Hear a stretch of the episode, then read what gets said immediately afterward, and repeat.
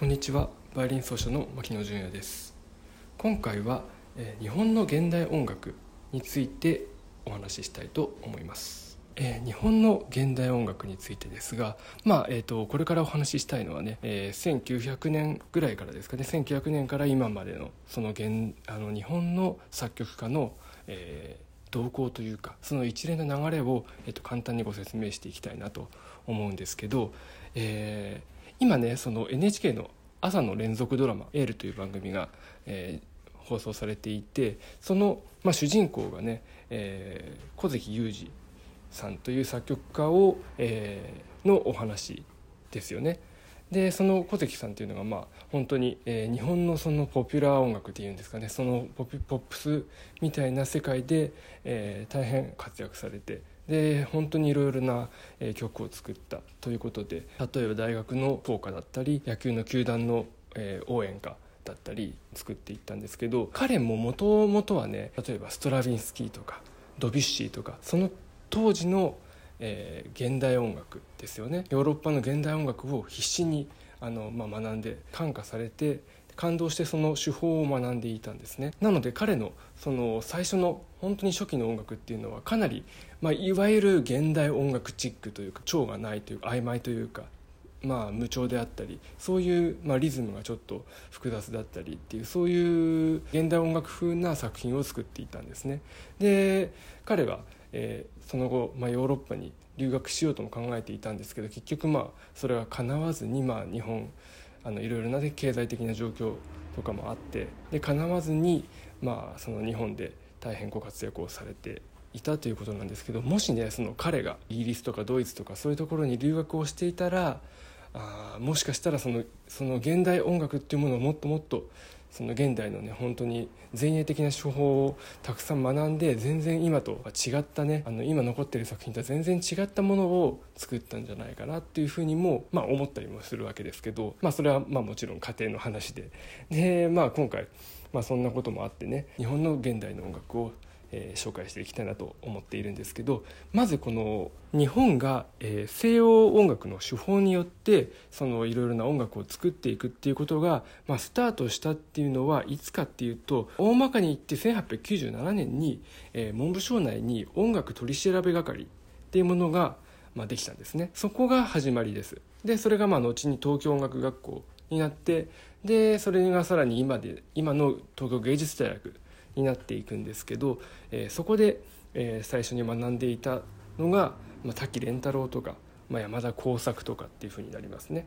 で、まあ、山田耕作はまあこのその小関さんをまあ推薦していった、まあ、いわゆるまあ師匠筋にあたるような人だとは思うんですけどで、まあ、そこで彼らが一番最初に、えー、日本の中でその西洋の処方によっての音楽を学び始めたと。でその後1910年になってくると、まあ、山田耕作さんの独壇場なんですね。で彼は、えー、1910年から14年ぐらいだったかな。ドイツのベルリンに留学しましてそこでさらにいろいろなねそのヨーロッパの、えー、伝統的な手法だったりその当時の前衛的な、えー、音楽、えー、作曲技法も学んできました。なのでその彼がいろいろなねあの例えば日本で初めての交響曲を作ったのもその時代の彼でしたしいろいろな、えー、日本の音楽の基礎を作ったというかを固めていった人だったっていうことです。で1920年に20年代に行くと、えー、よよりその、えー、クラシック音楽のを体系的に学ぶことが可能になり、えー、優秀な作曲家はドイツだったりフランスだったりに行って学んでいくということがえ増えていきます。そして、えー、1930年代になってくると、えー、日本で初めて新興作曲家連盟というのが発足します。そして東京音楽学校後の今でいう芸大の、えー、に作曲を専門的に勉強する、えー、学科ができます。そしてさらに、えー、国際現代音楽協会というものに加盟します。日本が加盟するということです。なのでここで、えー、より海外からえー、前衛的な音楽最新の音楽を学べる機会もありますし、えー、日本の、えー、音楽を、えー、海外に紹介するっていうことも可能になってきます。ゴジラの音楽を作ったことで有名な伊福部明さんの日本教師曲だったりそういう曲が、えー、日本から海外に紹介され始めます。えー、この1930年代っていうのはね、えー、主にその日本の日本的なというか日本に、えー、古来からある音楽と、え、その、え、西洋で学んだものを、まあ、混ぜてその日本的なものが結構ベースにあってっていう作品が多かったようですね。で1940年代に行くとさらにあのいろいろな作曲家が活躍し始めます。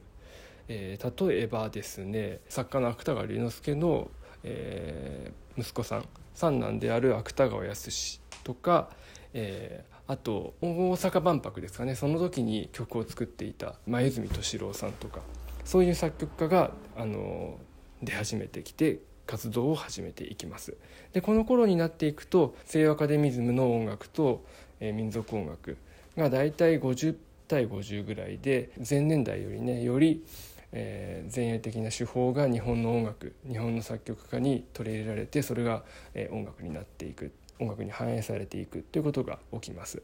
でさらにこの、1945年以降となってくると当時のヨーロッパとかアメリカとかそういうものの最前衛の音楽をそのまま日本人が、吸収して発表していくっていうことが始まってくるんですね。例えば12音技法ですとか、エレクトロミュージック伝承楽とかですね。そういうものが、始まってき、ます。1950年代以降になってくると本当にもう、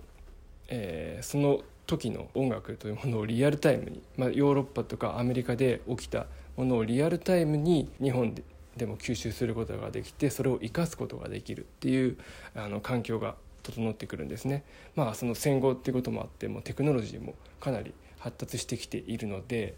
そういうことがどんどん可能になっていきます。20世紀音楽研究所が作られたりあと東京に電子音楽スタジオというものが、え作られてよりその